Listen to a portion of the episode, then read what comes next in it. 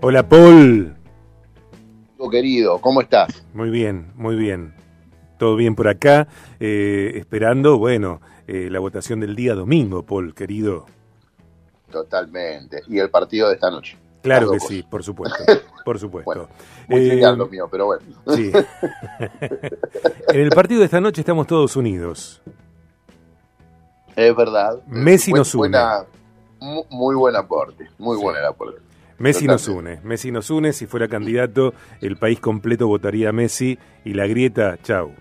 Eh, le sacamos la roja a la grieta. Paul, eh, antes de, de escuchar la comunicación de Victoria Petit Bistró y después charlar con vos, eh, disfrutamos de, para mí, una tremenda versión exquisita de Ve y Dilo en las montañas eh, a manos de Take Six. ¿Te acordás del gospel Oh. que, que cantábamos? Ma- Hacíamos take, take away, se llama el nuestro. Qué bárbaro, qué bárbaro. Qué momento. Tremendo, tremendo. Bueno, ni hablar si cantáramos esa, ese gospel vestidos de arbolito navideño. No, pero qué momento. ¿Cuán- cuán- ¿Cuánta estrellita de Belén en la cabeza? Kilómetros de guirnalda, digamos. Claro. ¿Cuánto, arbo- cuánto adornito navideño? Podríamos hacer como eh, de No muérdago choir, gospel choir. Claro.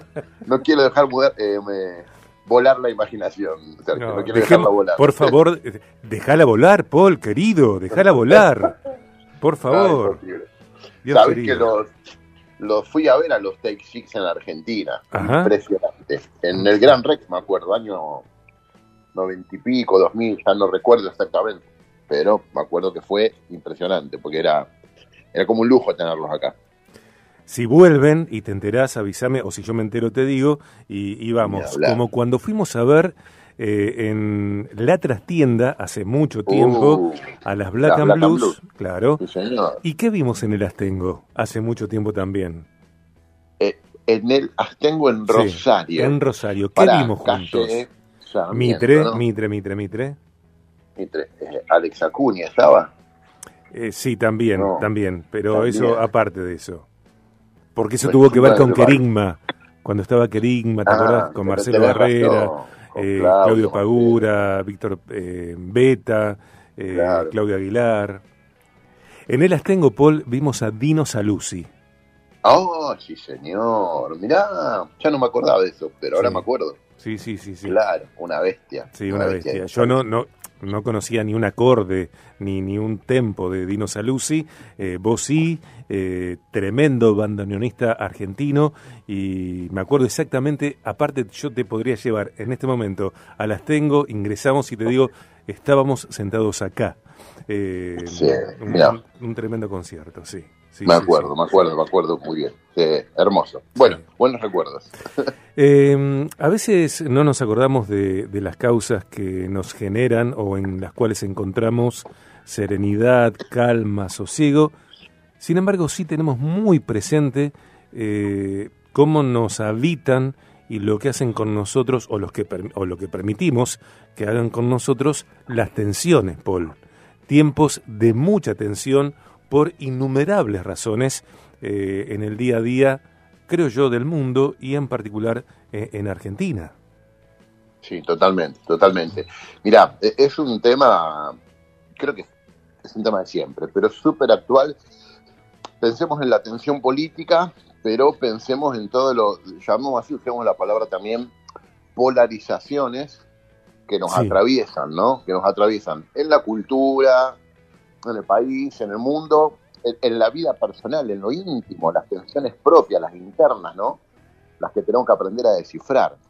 Eh, y por ahí para descifrarla es bueno reconocer que una, una tensión es esto, es una fuerza que queda entre dos polos, ¿no? Dos polos que tironean de un lado y del otro, tensan la cuerda por usar una figura y esa cuerda adquiere una tensión. Y me parece que tenemos que buscar siempre la sabiduría de saber cómo mantener, y voy a usar la, la metáfora de, de- de un instrumento justamente, cómo mantener esa cuerda afinada. Si uno tiene un- una guitarra, un violín, un instrumento de cuerda, esa cuerda se sostiene porque hay una tensión, ¿sí? Entre dos polos que la mantienen tensa. Si esa tensión se afloja mucho, la cuerda desafina. Si se estira demasiado, también, ¿no? Y me parece que nosotros tenemos que aprender a afinar un poco y a, a ser sabios en discernir cómo las tensiones se administran, porque si no corremos riesgos, ¿no? Eh, de tirar o aflojar demasiado y, y, me parece que parte de la, de la sabiduría en administrar las tensiones es reconocerlas, saber cuáles son los polos que la tensan y tratar de entender, eh, de entender cómo tengo yo que quedar, digamos, afinado, cómo dejar afinado mi mundo interior frente a estas mm. tensiones, ¿no? Bueno, y frente a las de afuera también. Sí.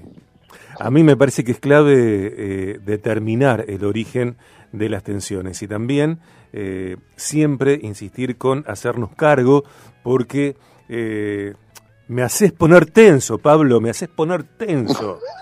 Y en realidad, yo, porque yo estudié teatro hace mucho, se nota, ¿no? Eh, con William Barabaski. Eh, melodía, claro. Sí, que quieres melodía, olvídate. Eh, yo digo, porque en realidad el otro no tiene que ver con lo que un disparador causa en mí. Por supuesto que somos seres intersociales, pero lo que vos hagas es una cosa y lo que yo haga con lo que vos hagas es otra cosa. Digo, también que yo esté tensionado es la, es la respuesta que yo elijo o que me permito frente a distintos estímulos. Totalmente, totalmente. Mira, bueno, y, el, el entender los estímulos y comprender mis mecanismos internos para dar respuesta es, es lo que nos conduce, es la vía saludable, digamos. Porque uno no puede pretender que va a eliminar los estímulos no podemos pretender una vida sin tensiones, que a veces parece una locura, pero hay gente que la pretende. Uno dice, uy, ¿cuándo se va a terminar esto? O uno se termina desinteresando. Vamos a poner, por ejemplo, la tensión política. Bueno, a mí no me importa, me da lo mismo, todos los políticos son iguales, no me importa nada. Bueno, es una forma de salirse de la tensión, pero la tensión va a permanecer ahí. Eh, vivís acá, ¿viste? Eh, eh, vas a tener que elegir también. Uno no puede abandonar las tensiones, uno tiene que saber cómo administrarlas con sabiduría. Eh, pretender que la tensión no va a estar es un idealismo que en realidad la pone más tensa, ¿sí? porque esa tensión está ahí. Eh, pretender que yo no yo me puedo salir de esa tensión que generan los polos es, es un acto de alguna manera de inmadurez, idealista, bastante infantil. Bueno, tengo que reconocerla ahí la tensión y saber cómo administrarla. Quizás una forma de administrarla es reconocer que esa tensión eh, a, lo, mejor no es tal, a lo mejor yo estoy creando un polo que no existe, digo, cuando me doy cuenta de que eso no es así, la tensión desaparece. No, no, hay no hay una polarización acá. Yo puedo integrar dos conceptos y decir, ah, estos dos conceptos pueden vivir, pueden convivir uno adentro del otro. No hace falta que los tense tanto. Pero hay veces que no, que los polos son tan antagónicos que uno tiene que reconocer que hay semillas de verdad en ambos lugares y uno tiene que tratar de mantenerse. Y no me gusta la palabra equilibrio, no me gusta la palabra atención, porque reconozco la realidad de, los, de los dos polos. Pongámoslo en estos términos, si uno, si uno sostiene una, una idea, ¿sí? si esa idea de repente se constituye en una ideología rígida, bueno, yo voy a tener tensión con todo el mundo, porque no voy a reconocer ninguna verdad en el otro. Esa, esa sola forma de pensar ya debería llamarme la atención a mí mismo.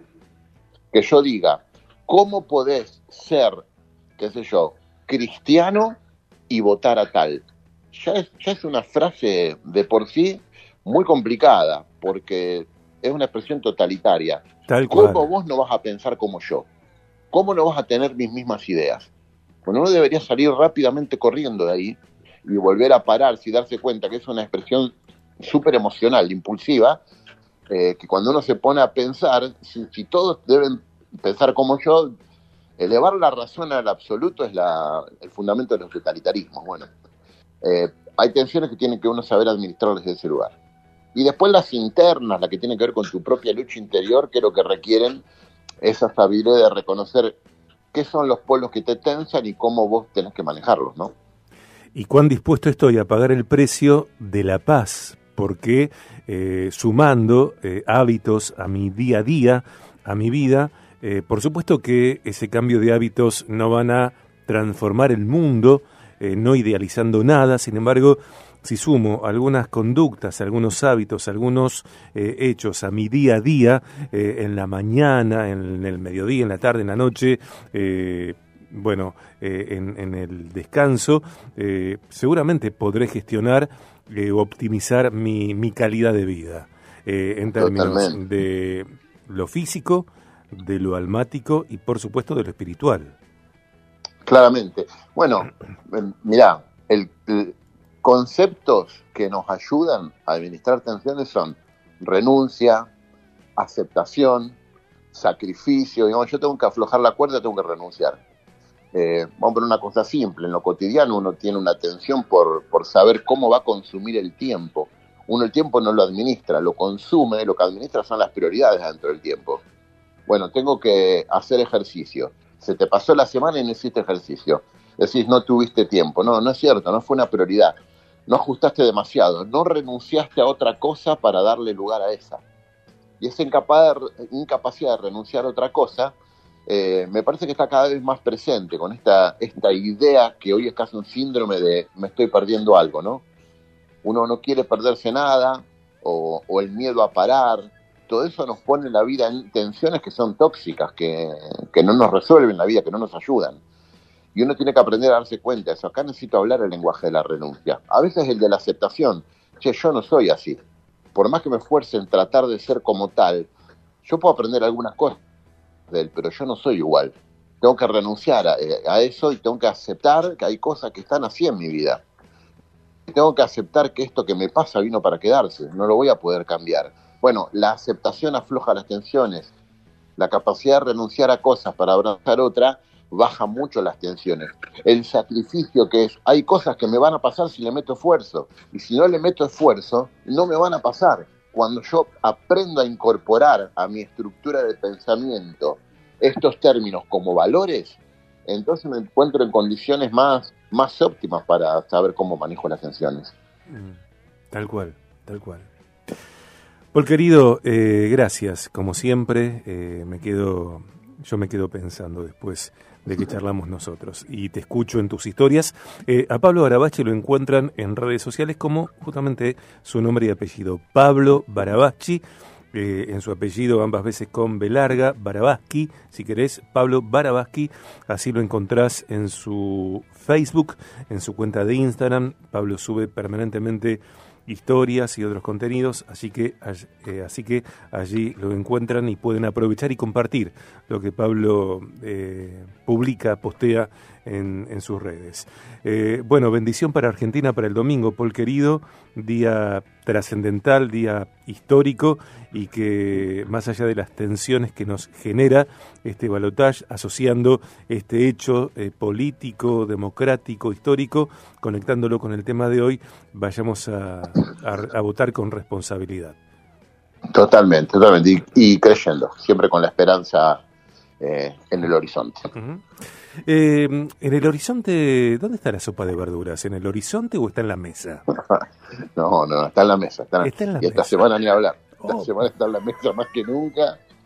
La verdurita hervida, las, bueno, sopita está un poco caluroso ya, pero... Bueno, fría, una sopa fría. Un consomé frío. A pleno. a pleno. Claro, Paul, te mando un abrazo inmenso. Gracias.